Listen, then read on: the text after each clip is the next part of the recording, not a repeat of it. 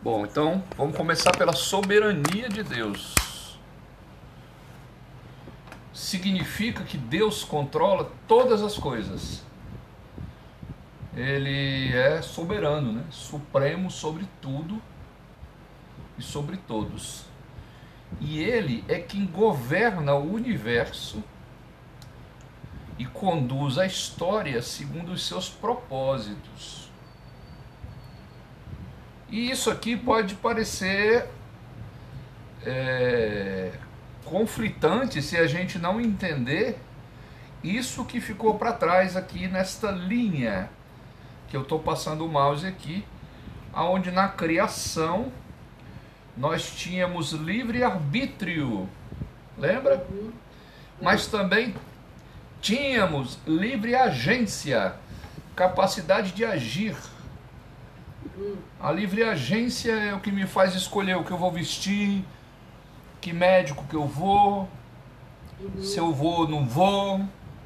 Mas isso não é livre arbítrio, é a nossa capacidade de ação. Na queda, tá vendo aqui a queda? Uhum. É, ficamos sem o livre-arbítrio, porque ficamos mortos no pecado. Mas e aí? Paramos? Não, não paramos. Nós temos a livre agência. Na salvação, continuamos sem livre-arbítrio. E continuamos com a livre agência, a livre agência, certo? Agora, a livre agência na salvação, ela tem o auxílio do Espírito Santo, que aqui na queda não tem. Tá? Então a livre agência aqui, ela tem o auxílio do Espírito Santo. Então o que eu vou vestir, o que eu vou comer e o médico que eu vou, as decisões, as escolhas são as mesmas, no sentido de que eu vou fazer as escolhas. Só que aqui na queda eu não tenho ajuda de ninguém. E aqui na salvação, nessa parte da redenção, a partir da nossa salvação, nós temos essa capacidade de escolha. Entendeu? Sim. Por isso é que Deus é soberano. A nossa livre agência não atravessa o plano de Deus.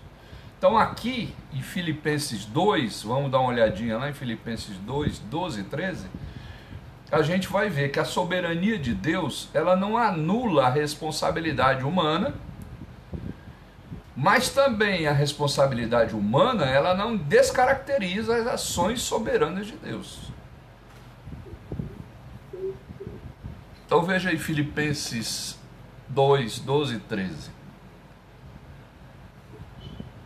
Assim, pois, amados meus, como sempre obedeceste, não só na minha presença, porém muito mais agora na minha ausência, desenvolvei a vossa salvação com temor e tremor, porque Deus é quem efetua em vós tanto o querer como o realizar, segundo a sua boa vontade. Olha, Assim, pois, amados meus, Paulo está conclamando os seus amados de Filipos, da igreja de Filipos, a fazer o quê? A obedecer. Uhum.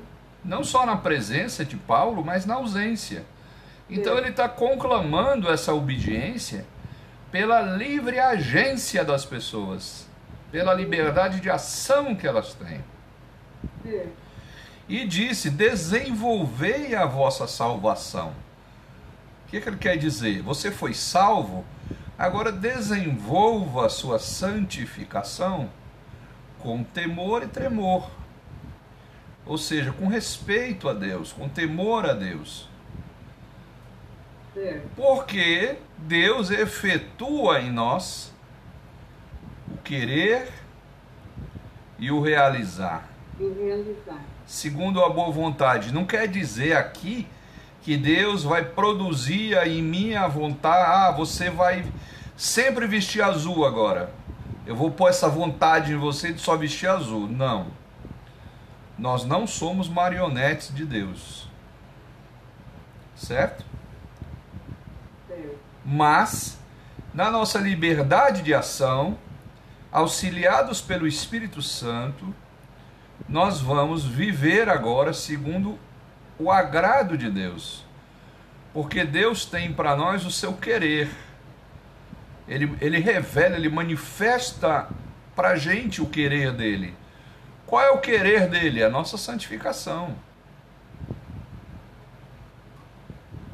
E o realizar, ele vai ajudar a gente a realizar.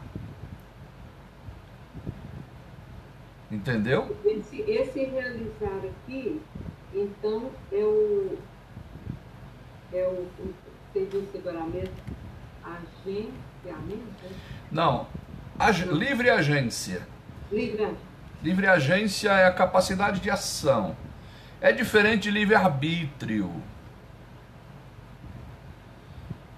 E o Espírito Santo tem influência sobre a livre agência? Influência no sentido de ajudar a você realizar suas ações. Uhum. Não vai agir por você, não.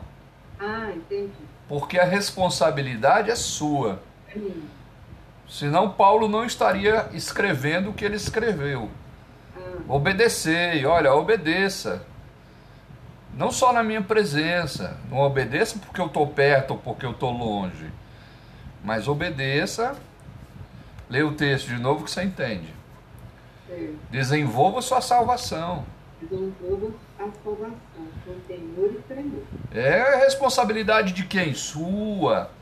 Pela sua liberdade de ação. Não de livre-arbítrio. Porque de livre-arbítrio não temos.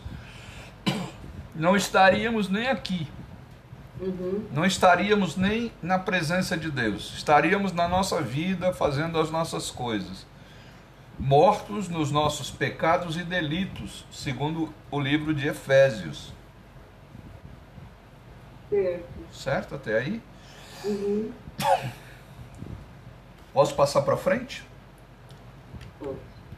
Bom, o segundo aspecto é a infinitude. Significa que Deus é infinito em seu ser e não sofre qualquer tipo de limitação. Ok?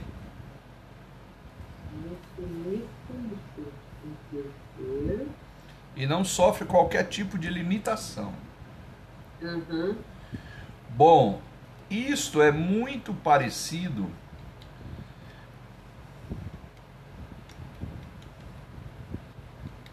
Vamos voltar um pouquinho aqui.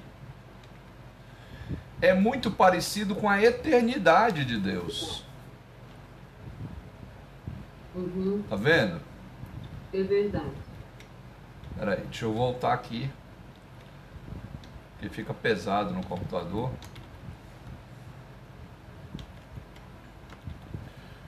Então a infinitude, o fato de Deus ser infinito, de ele não ter limitações, é muito parecido com a aceidade. Certo? Certo. E com a eternidade também. Verdade. Pois é, qual é a diferença de infinitude, de Deus ser infinito, com Deus ser eterno?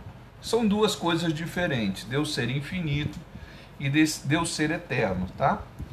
Eterno está relacionado ao tempo, Uhum. e infinito está relacionado ao espaço, o espaço que Deus ocupa. Certo. tá? E a aceidade é porque, por ser infinito, Deus não tem limitação nenhuma. Então ele nunca foi pequenininho, ele nunca foi velho, tá? Certo. Ele. Então é isso. Essa é a diferença que a gente pode fazer para compreender. Voltando aqui, a infinitude de Deus. Pronto. Então isso significa que Deus é infinito em seu ser e não sofre qualquer tipo de limitação. Agora, isto também tem relação com outros atributos, tá? Mas vamos dar uma olhada em primeiro livro de Reis 8, 27. O que é que diz aí? O tempo e o espaço não podem limitar Deus.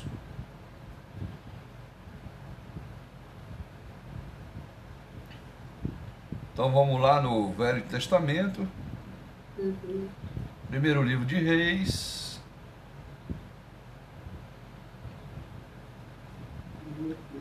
Oito, vinte e sete.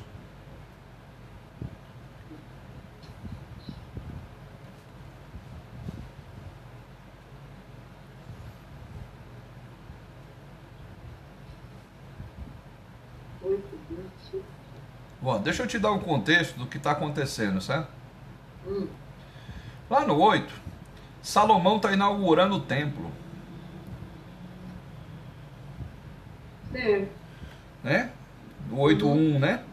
No começo do 8. Salomão congregou os anciãos de Israel, todos os cabeças das tribos, vai inaugurar o templo, né? Uhum. Aí tá aí Salomão Todos os homens de Israel se congregaram junto ao rei na ocasião da festa. Era uma festa, né? E o rei Salomão, nos cinco, se reuniram, estavam todos diante da arca da aliança, sacrificando ovelhas e bois, que de tão numerosos não se podiam contar. Olha que loucura, né? Aqui tem um detalhe muito interessante. Salomão é filho de quem, você lembra? Eu, eu sei muito Salomão, mas esse detalhe aí. Eu... Davi. Davi, né? Filho de é, Davi. É, é. Você sabe que Davi não é levita, né? Não era levita. Não, Davi é da tribo de Judá. Jesus vem da descendência de Davi. É. E você sabe que teve um evento, Selma, aonde Davi foi buscar essa arca da aliança, que era o símbolo da presença de Deus. Ele foi buscar na na terra dos filisteus, lembra? Lembro. Botou essa arca num carro, não foi? Foi. Aí colocou dois jovens para tomar conta desse carro de boi. Um chamava Uzá e outro chamava Aiô. Já leu essa história de Davi? Eu lembro. Aí o carro, o carro, os bois tropeçaram, a arca ia virar e os rapazes seguraram a arca. Morreram fulminados.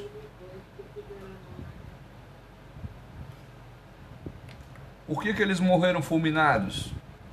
Porque eles puseram a mão na arca. E eles não eram levitas, só levita podia pôr a mão na, podia pôr a mão na arca, né? Concorda comigo? Certo.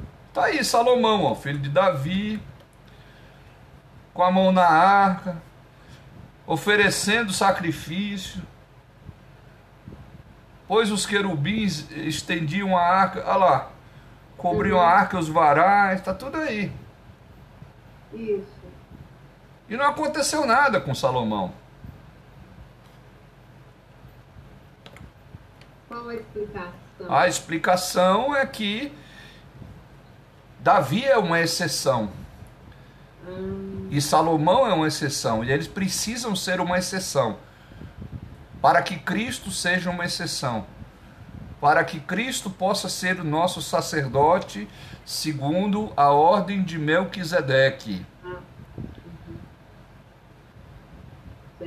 Entendido aí? Uhum. Então eles são sacerdotes especiais. Pessoas de quem Deus não cobrou isso. E lá no fim ele fez uma oração ao 17. Também Davi, meu pai, propuseram em seu coração edificar uma casa ao nome do Senhor. Uhum. Porém o Senhor disse a Davi, meu pai, já desejo, que desejaste edificar uma casa, bem fizeste, né? Todavia tu não edificarás, tu, né? Tá aí a história todinha, né? Uhum.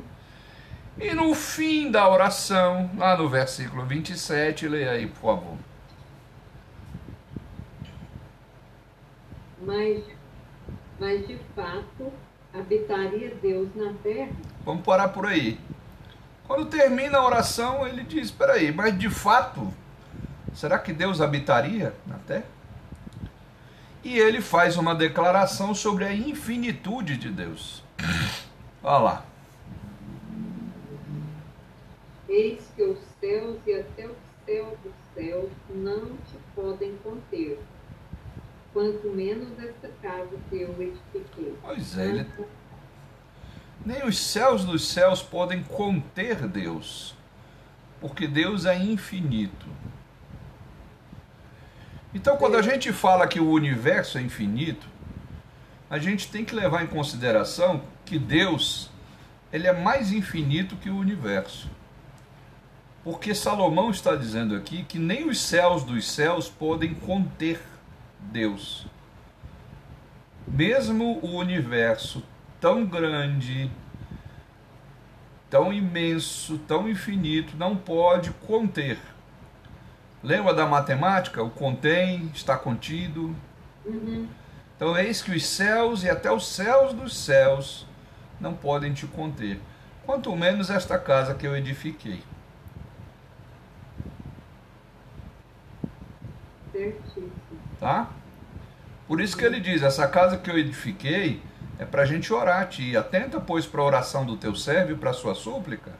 Ó Senhor meu Deus Ouve o clamor da nossa oração. Então isso aqui é. Por isso que tem templo. Uhum. Tá? Certinho. Tá. E tem um outro texto que é Atos 17. Né? Hã? Uma explicação boa para a existência de templos, né? É. Tem duas. Tem. O templo tem algumas funções que nós vamos ver, né? Uma delas é isso, é, é Deus atender a oração, é o evangelismo, as missões, É. a congregação dos irmãos, os irmãos se congregarem e adorarem a Deus em grupo, como povo, como povo de Deus, não como pessoa de Deus, como povo. Porque quando Deus chamou Abraão, ele chamou Abraão para ser um povo. Ele disse: De ti eu farei uma grande nação e todas as famílias da terra serão abençoadas no teu nome. Tá? Sim. Para frente, né? Bom, aí tem o texto de Atos 17. O que é que tem de interessante em Atos 17? Atos 17 é Paulo em Atenas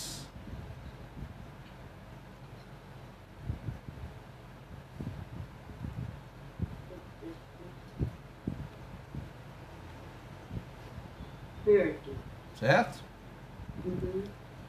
Então ele chegou em Atenas, ele ficou ali indignado, né? Você pode ver isso no 16, né? Olha lá, enquanto Paulo esperava Silas e Timóteo, né, em Atenas, o seu espírito se revoltava em face da idolatria dominante na cidade. E aí os, os filósofos chamaram ele para falar no Areópago, na montanha de, de Ares, de Marte, né? Onde os, os filósofos se reuniam, né? E aí ele passa a fazer um discurso, né? No do 22, ó. Paulo levantando-se no meio do Areópago, disse: Senhores atenienses, em tudo vos vejo acentuadamente religiosos passando e observando os objetos do vosso culto, eu encontrei um altar ao Deus desconhecido, né? E do 24 ao 28, nesse discurso que ele faz sobre Deus, ele fala da infinitude de Deus e ele explica o que Salomão disse lá atrás, que até o céu dos céus não pode conter a Deus. Por quê? Se o universo é infinito, por que, que ele não pode conter a Deus? E ele fala aqui simplesmente, Selma, porque o universo está contido em Deus. Então veja, O 24 ao 28. Pode ler aí. O Deus que fez o mundo e tudo que nele existe, sendo ele Senhor do céu e da terra, não habita em santuários feitos por mãos humanas. Ah, isso aí Salomão já disse. Sim. Habitaria Deus na terra? Uhum. Tá. Nem é servido por mãos humanas como se de alguma coisa precisasse. Pois ele mesmo é quem a todos é quem a todos dá respiração e tudo mais. Tá, então Deus não precisa de vela. Deus não precisa de oferenda, de oferta, de dinheiro. Entendeu? Quando a gente contribui na igreja, a gente contribui para a obra de Deus que nós fazemos. É. Tomar meu remédio aqui. Toda a raça humana para habitar sobre toda a face da terra, havendo fixado tempos previamente estabelecidos e os limites da sua habitação, para buscarem a Deus e porventura tateando o possam achar bem que não está longe de cada um de nós. Certo. Uhum. Pois nele vivemos Aí, e nos movemos e existimos, como alguns dos vossos poetas têm dito, porque dele também somos geração.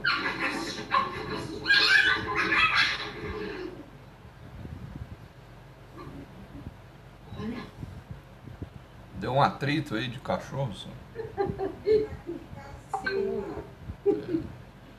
Pois é, aí o que, que ele está dizendo? Ele está dizendo, pois nele Pois nele Só um instantinho. movemos.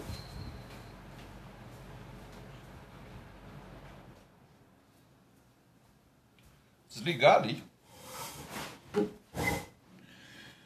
Pois nele existimos, nele nos movemos. Isso. Então, alguns dos vossos poetas têm dito, porque dele também somos geração. Pronto. Então aí eu já sei que o tempo e o espaço não podem limitar a Deus. E que a pergunta de Salomão, que era: habitaria Deus na terra? Não, não habita. E que os céus dos céus não podem conter Deus, o universo não pode conter Deus, porque o universo está contido em Deus. Nele nós existimos. Nele nós nos movemos, não só nós, nossas células, nosso planeta, nossa galáxia, e por aí vai. Então, esse é um dos atributos que apresenta mais dificuldade de compreensão por parte dos homens. Certo? A infinitude de Deus também aparece revelada através de outros atributos como a eternidade, né, que eu já te falei, tá vendo aqui? Tá vendo? E a onisciência, a onipresença e a onipotência, que nós vamos ver agora. Então tá aí a onipresença, significa que Deus não é limitado de nenhuma forma pelo espaço. Sua presença é infinita, de modo que ele está presente em toda parte, com toda a plenitude do seu ser. É, mu- é muito, realmente é, é bem. É uma coisa, parece que até relacionada à outra mesmo, né? É. Tanto é que eu grifei aí a palavra infinita. Sua presença é infinita. Na onipresença, ele está presente em toda parte. Uhum, Sua presença é infinita. certo. Certo?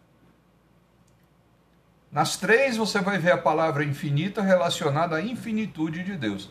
Mas precisamos ler aí o Salmo 139, né? Para compreender essa onipresença, o fato de Deus estar em toda parte. 139. É um salmo extenso, nós vamos separar algumas algumas partes dele para não ficar muito grande, mas as, as partes que, que nós compreendemos aqui, que fala bastante sobre essa onipresença de Deus. Certo? Certo. Ah, chama assim, Deus onisciente e onipotente. Pois é, então aí tem duas, ó. Certo? Certo. Tem onipresente e onisciente também. Veja, quando diz assim: Senhor, tu me sondas e me conheces, isso é o que? É a onisciência. É o fato de que Deus conhece todas as coisas de modo completo e absoluto. Quando o salmista fala, sabes quando me assento e quando me levanto, ele está falando da onisciência. De longe penetras os meus pensamentos, esquadrinhas o meu andar e o meu deitar, conhece todos os meus caminhos. Ele está falando da onisciência. Conhece, tá vendo? Sim, onisciência, tá. Olha lá, ainda a palavra não me chegou à língua e tu, Senhor, a conheces toda. Uhum. Agora aqui ele vai falar da onipresença de Deus. No 5, leia o 5, por favor. Tu me cercas por trás e por diante, e sobre mim pões a mão. Pronto, então eu já tenho aí Deus por trás, Deus pela frente, Deus sobre mim, né? Uhum. E eu tenho lá Paulo dizendo, né? Nele existimos, nele nos movemos. Uhum. Certo. Aí o, o, o salmista fala que tal conhecimento é maravilhoso demais, ele não pode atingir esse conhecimento.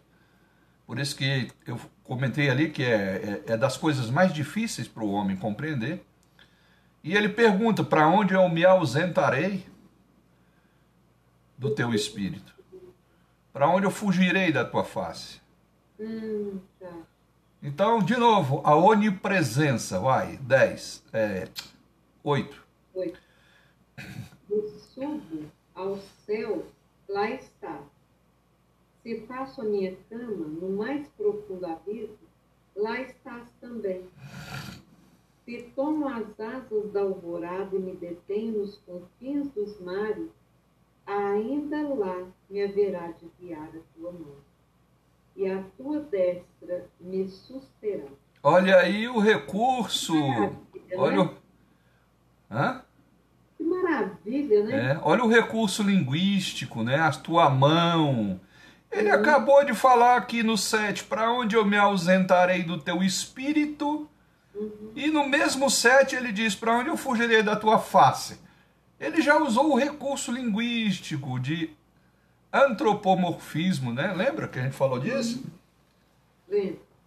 Então, no mesmo versículo, ele fala que Deus é espírito, mas ele precisa compreender que Deus tem uma face. Para que o 6 não, sabe, para que ele tente dri- driblar o que está escrito no 6. Tal conhecimento é maravilhoso demais para mim. É sobre modo elevado, eu não posso atingir. Então eu vou usar recursos da minha língua para eu poder falar, fazer uma música sobre Deus. Para onde eu me ausentarei do teu espírito e para onde eu fugirei da tua face? Aí o 10, ainda lá me haverá de guiar a tua mão. Certo. Agora vem a onipotência. O 11 em diante é a onipotência de Deus. Pode ler. Eu só escrevendo aqui. Não, mas eu vou te mandar isso. Vai. Vou, claro. Eu digo, as trevas com efeito me encobrirão, e a luz ao redor de mim se fará à noite. Até as próprias trevas não te serão escuras. As trevas e a luz são a mesma coisa. Pois é, ele está dizendo que Deus pode transformar trevas em luz. Para ele é a mesma coisa. Isso é o que? Onipotência. Significa que Deus possui todo o poder. E o seu poder é infinito e ilimitado. Certo. Bom, aí lá vem, ó, o 13, de novo falando da onipotência. Pois tu Pois tu formaste o meu interior. Tu me teceste no seio de minha mãe. Isso é o que? Onipotência. Concorda? Certo. Graças te dou, visto que por Graças modo. te dou, Visto que por modo assombrosamente maravilhoso me formaste. Tá, veja se a gravidez não é uma coisa assombrosamente maravilhosa. É verdade. As tuas obras são admiráveis, e a minha alma o sabe muito Tá, bem. as obras é o que Deus faz, está se referindo ao quê? Onipresença, onipotência ou onisciência? As obras, É, ué, é, é onipotente. onipotência, isso aí. Certo? certo? Bom, então, é, aqui, né, até esse trecho no Salmo, eu já vi esses três atributos de Deus.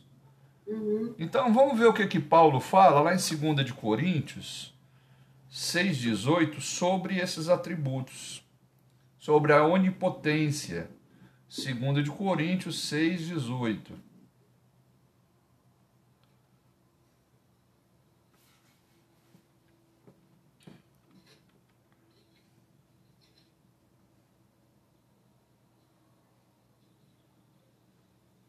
Segundo Coríntios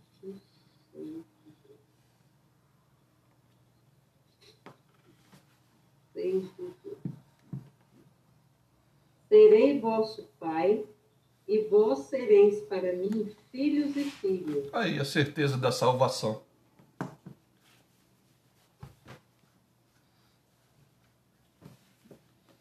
Lê o restante. Diz o Senhor Todo-Poderoso. Aí o Todo-Poderoso, tá? Quando você vê Todo-Poderoso, é isso. Todo-Poderoso em latim é omnipotente, é potentum. Ah, é? É. Onipotência é todo poder, Certo. certo? Uhum. Então, olha aí, a certeza da salvação. Olha como a salvação vem de Deus. Eu vou ser pai e vocês vão ser filhos. Ponto final. Assim diz o Senhor, o Todo-Poderoso, o Omni. O om... Isso na Bíblia Latina, quando os, pa... os padres rezavam em latim, esse trecho eles falavam isso, né? Omnipotentum. Certo. Certo? Agora, o Apocalipse 1,8, olha que interessante. Aí, agora nós vamos falar de trindade sem querer falar de trindade. Porque Apocalipse 1,8, quem está falando é Jesus. Eu sou o Alfa e Ômega, diz o Senhor Deus, aquele que é, que era e que há de vir, o Todo-Poderoso. Pronto. Olha aí o que é, o que era e o que há de vir. É, Olha aí o, o, o onipresente. Ele era, ele está presente lá no passado. uhum, Olha aí o eterno, olha o infinito aí. O Deus eterno, Deus infinito, Deus onipresente, o Deus onipotente, está tudo nessa citação aí, ah, sim. certo? E a onisciência, né, diz que significa que Deus conhece todas as, as coisas de modo completo e absoluto. Aí de novo, ó, Está lá o Salmo 139, quando diz que Deus não precisa pedir nenhuma informação, bem como nunca possui dúvidas. Olha lá. O que, que a gente leu no 139? Ainda a palavra não me chegou à boca e tu a conheces toda. É, Os meus ossos eram uma massa ainda informe e tu já conhecias. Então vamos ver o Isaías 40, 147, 4. Isaías. Oh, Isaías não, Salmo, desculpa. Ah, Salmo Salmo, Salmo. Vai. 47. 147. Salmo 147, 4. 4. conta o número das estrelas, chamando-as todas pelo seu nome. No outro dia eu li isso aqui, eu fiquei encabulado. Pois é, mas você leu no Salmo? Você não leu no Salmo. No Salmo eu li isso. Foi não, você leu lá em Isaías 40. Foi? Foi. Ai, ai. Pois é. Conta o número das estrelas, chamando-as todas pelo seu nome. Pois Grande é. é o Senhor nosso e muito poderoso. Olha lá, o onipotente. É. É? Aham, Seu entendimento peraí. E seu entendimento não se pode medir. é entendimento. Olha lá a onisciência aí, ó, tá vendo? Ah, Certo? Agora eu vou te mostrar onde é que você leu isso. Porque o salmista está fazendo um salmo aqui. hum, Acontece que Deus confirma essa teologia do salmista. Quando? Ora, quando 500 anos depois, ele se revela a Isaías, lá em Isaías 40, que foi o texto que eu falei para você ler, no versículo 26. Aí você vai lembrar que você leu. Ah, então foi isso. Quer ver? Isaías 40. 26.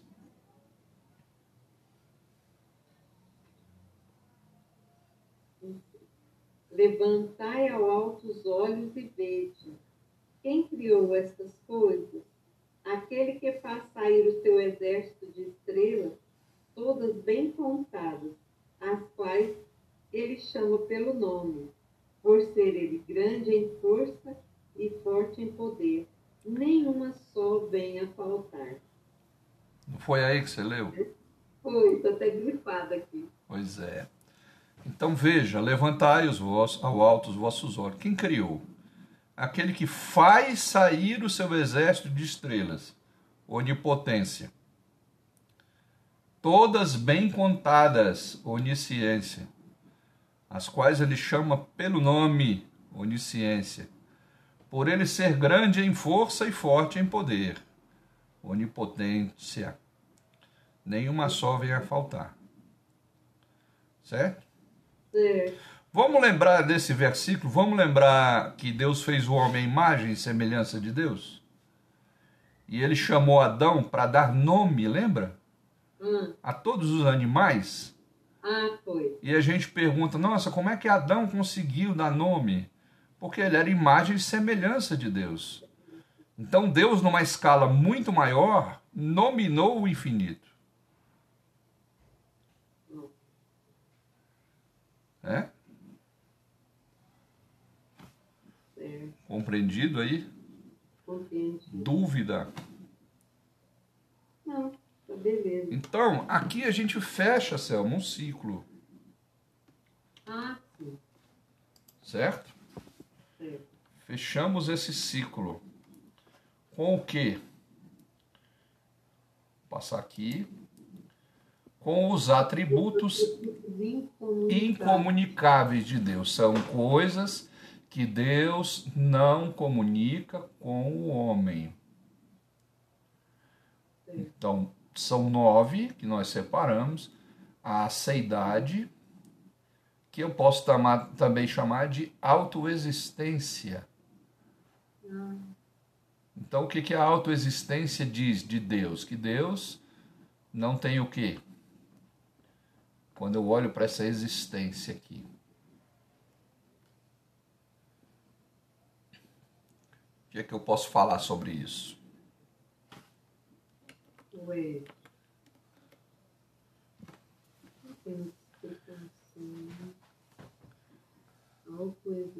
Que ele não, que ele não precisa de quê?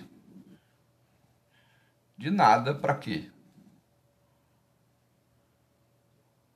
Para mostrar que existe, Para existir.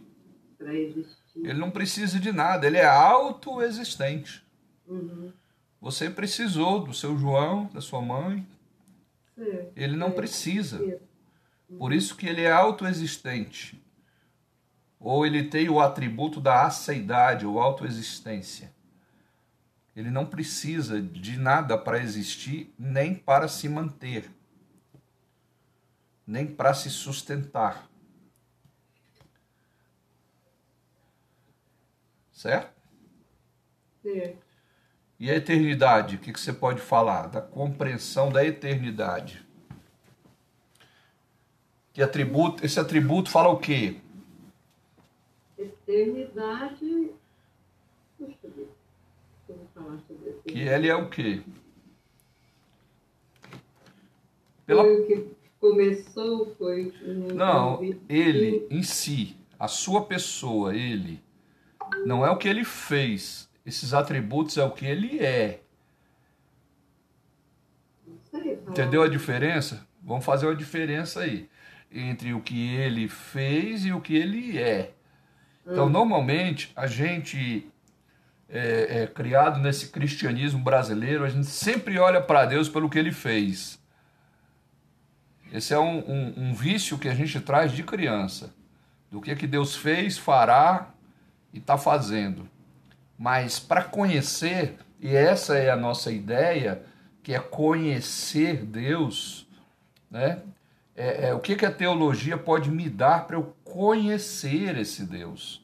Porque se eu conhecer esse Deus, eu me aproximo um pouco mais. Entendeu? Fala mais um pouquinho. Você sabe que esse- essas coisas, elas alteram o meu relacionamento com Deus. O só saber, o só, o só a, a teoria, ela não me afeta muito. A menos que eu vá ensinar sobre isso e tal, então me dá uma graduação. Mas aí a glória vem para mim, né? Que sei, né? Compreende? E essa não é a nossa ideia. Nossa ideia é que isso afete o nosso relacionamento com Deus. Então, veja, é, nós ficamos é, preocupados com você. Ah, Selma não respondeu, cadê a Selma? O que está acontecendo? Entendeu? E aí você me deu, nos deu uma informação que nós não tínhamos, tínhamos e tínhamos esquecido. Não, meu celular está ruim. Então isso não fazia parte das nossas informações. Certo. Entendeu? Se esse, se esse fato fizesse parte das nossas informações, nós não estaríamos aqui com cuidado. Da mesma forma, como Deus é uma pessoa, quanto mais informações eu tiver, né, menos erros eu cometo. Então, se eu sei que Deus é eterno, né, eu não vou. Se eu sei que Deus é onipresente, eu não vou orar dizendo: Senhor, vem agora aqui, se faça presente nessa minha oração. Uhum. Então, essas coisas, elas precisam alterar a minha compreensão de Deus. E os atributos de Deus, eles são coisas que afetam a minha adoração.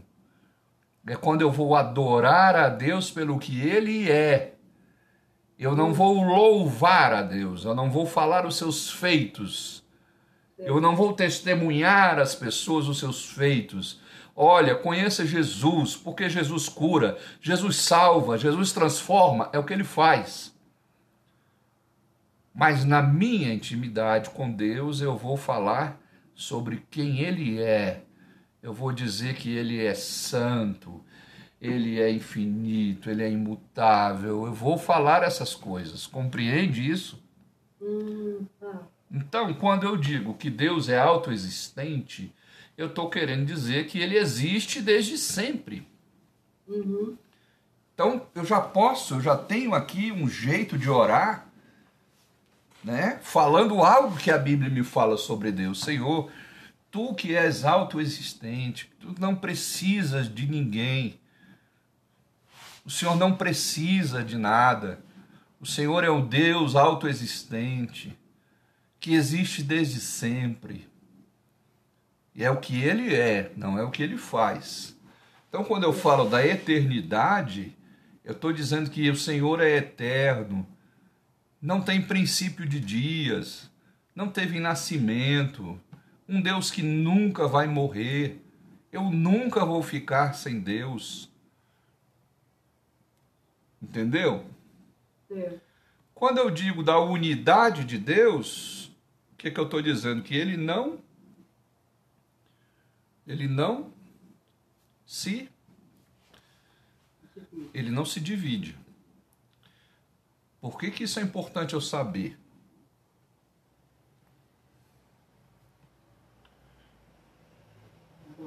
Porque quando me chamarem para ir na Umbanda, porque Deus se manifesta através de guias, de caboclos, ou de espíritos, ou, ou, ou Deus se manifesta através dos santos, ou Deus se manifesta através das ações, Deus se manifesta através da alegria, toda a baboseira que eu vejo.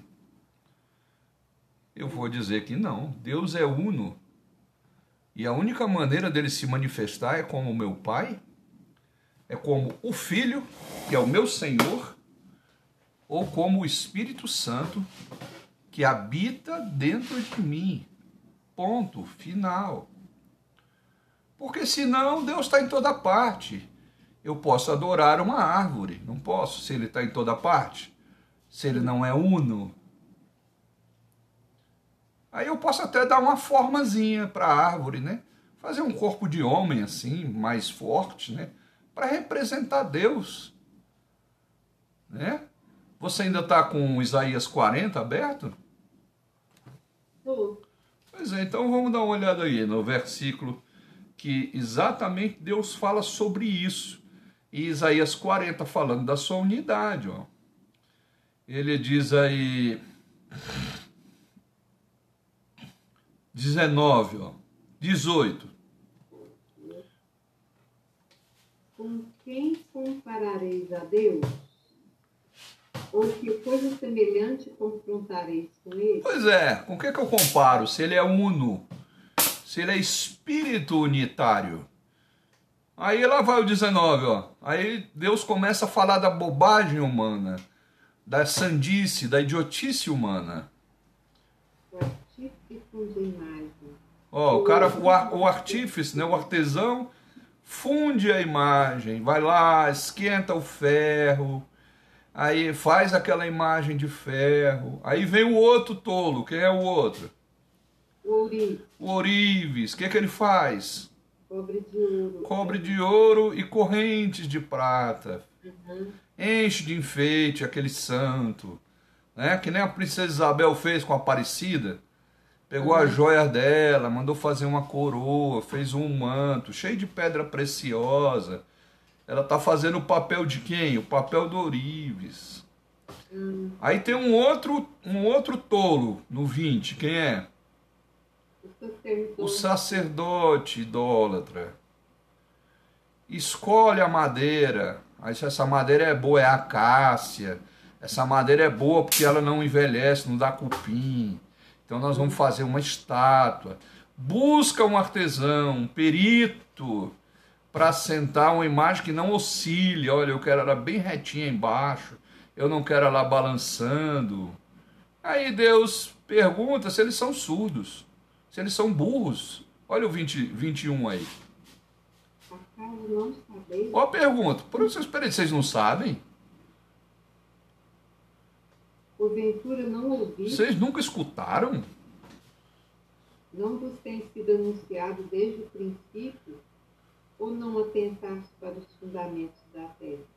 Ele é o que está assentado sobre a redondeza da terra, cujos moradores são como gafanhotos. Ele estende os céus como cortina e os desenrola como tenda para neles habitar. É, Te- Entendeu? Aí vem o outro. É, ele quem reduz a nada os príncipes e torna em nulidade Pois é. Se você olhar o 41, né, você vai ver aqui no versículo. é,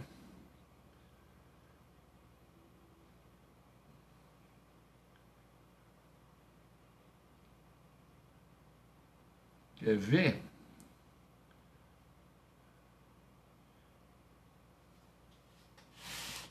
Persegue os que. O 7, olha o 7 aí. Assim, o artífice que anima ao ourives e o que alisa com o martelo ao que bate na bigorna, dizendo da soldadura. Está bem feito. Está bem feito. O artesão, ele anima o ourives que enfeitou, sabe? E aquele cara que fez a base lá com o martelo direitinho, que bate na bigorna, dizendo essa soldadura está bem feita. Vai cair não, essa, essa imagem não cai. Então, com pregos, fixa o ídolo na parede, para que não oscile. Mas tu, ó Israel, servo meu, tu, Jacó, a quem elegi, escolhi, descendente de Abraão, meu amigo, tu, a quem tomei das extremidades da terra e chamei dos seus cantos mais remotos, e a quem disse: Tu és o meu servo, eu te escolhi, eu não te rejeitei. Não temas, porque eu sou contigo. Não te assombres, porque eu sou o teu Deus. Eu te fortaleço e te ajudo e te sustento com a minha destra fiel. Então, isso, esses textos falam da unidade de Deus. Que Deus ele não, não se divide, não se manifesta em imagens, não se manifesta através de obra humana nenhuma. Ele não se quebra, ele só se manifesta como Pai, Filho e Espírito Santo.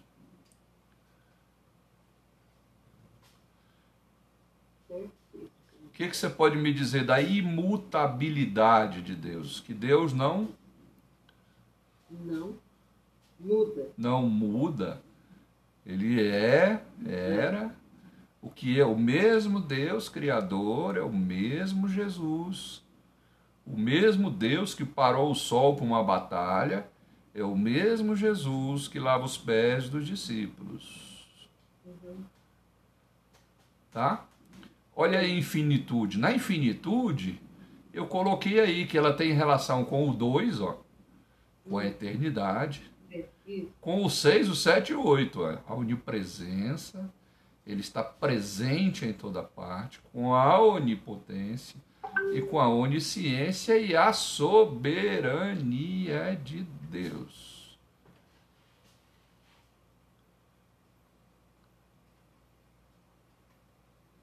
Dúvida até aí?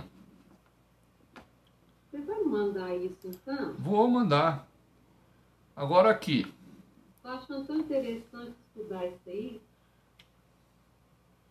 Então a primeira coisa é, é, essa, é isso que você vai precisar se perguntar, escrever, Selma, como essas informações chegam ao meu coração. Uhum. Porque na mente já chegou. Você anotou, você não perde mais, entendeu? Uhum. Como é que essas informações chegam ao meu coração? O que é que isso muda? Sim. Entende? Essas informações chegaram agora ao coração que percepções a minha alma tem sobre esse assunto. Que é você dizer, nossa, quem é o Deus a que eu estou servindo? É, quem é o Deus que eu estou buscando conhecimento, entendimento? Você precisa fazer esse, esse, exercício, entende? Por que você precisa fazer esse exercício? Porque esses atributos aí são o quê? Os atributos o quê de Deus? Tá isso. Incomunicáveis. O problema é que os próximos atributos que nós vamos estudar são comunicáveis. São atributos que Deus reparte, comunica, transmite, divide com o homem. E isso altera a minha percepção muito mais do que o que eu imagino, porque vai entrar aí a minha livre agência. Hum. Vai entrar aí a minha resposta, a minha decisão. Então, é. como é que essas informações sobre os atributos incomunicáveis de Deus, como é que elas chegam ao meu coração? Então eu não posso falar por você, mas eu, ao meu coração, como é que elas chegam? Elas chegam assim com um temor muito grande, com uma admiração muito grande, né? Eu, eu passo a olhar para Deus com uma admiração muito, muito grande. Entende? Passo a olhar para Deus como assim um um, super-herói completo assim que não, não não perde, não fracassa, não falha, não um ser esplêndido. E aí falta palavras, eu vou começando a buscar essas palavras. Maravilhoso, sublime, excelso, e vou embora.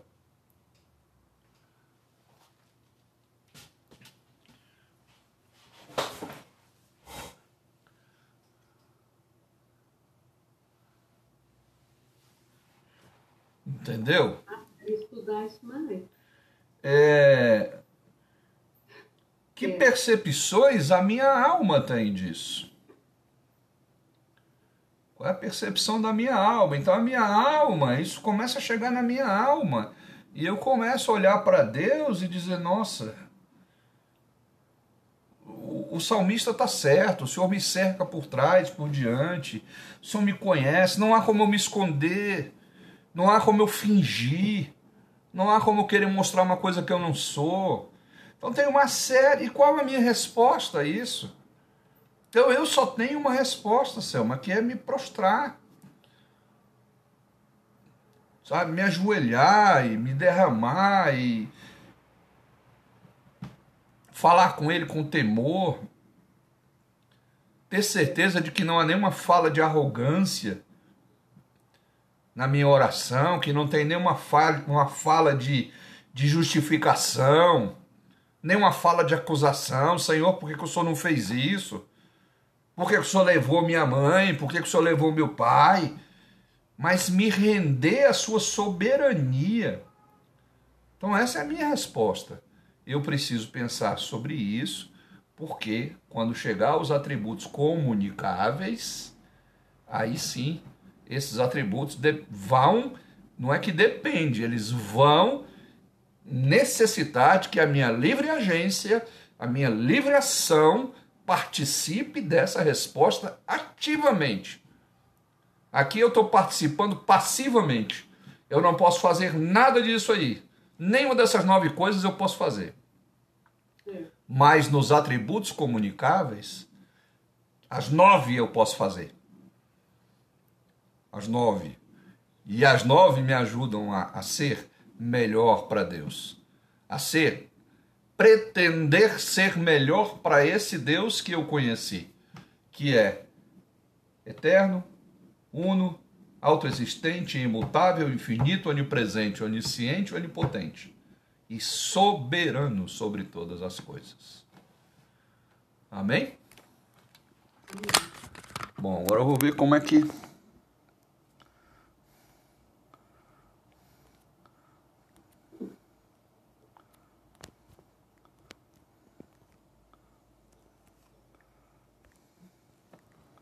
Como é que faz aqui?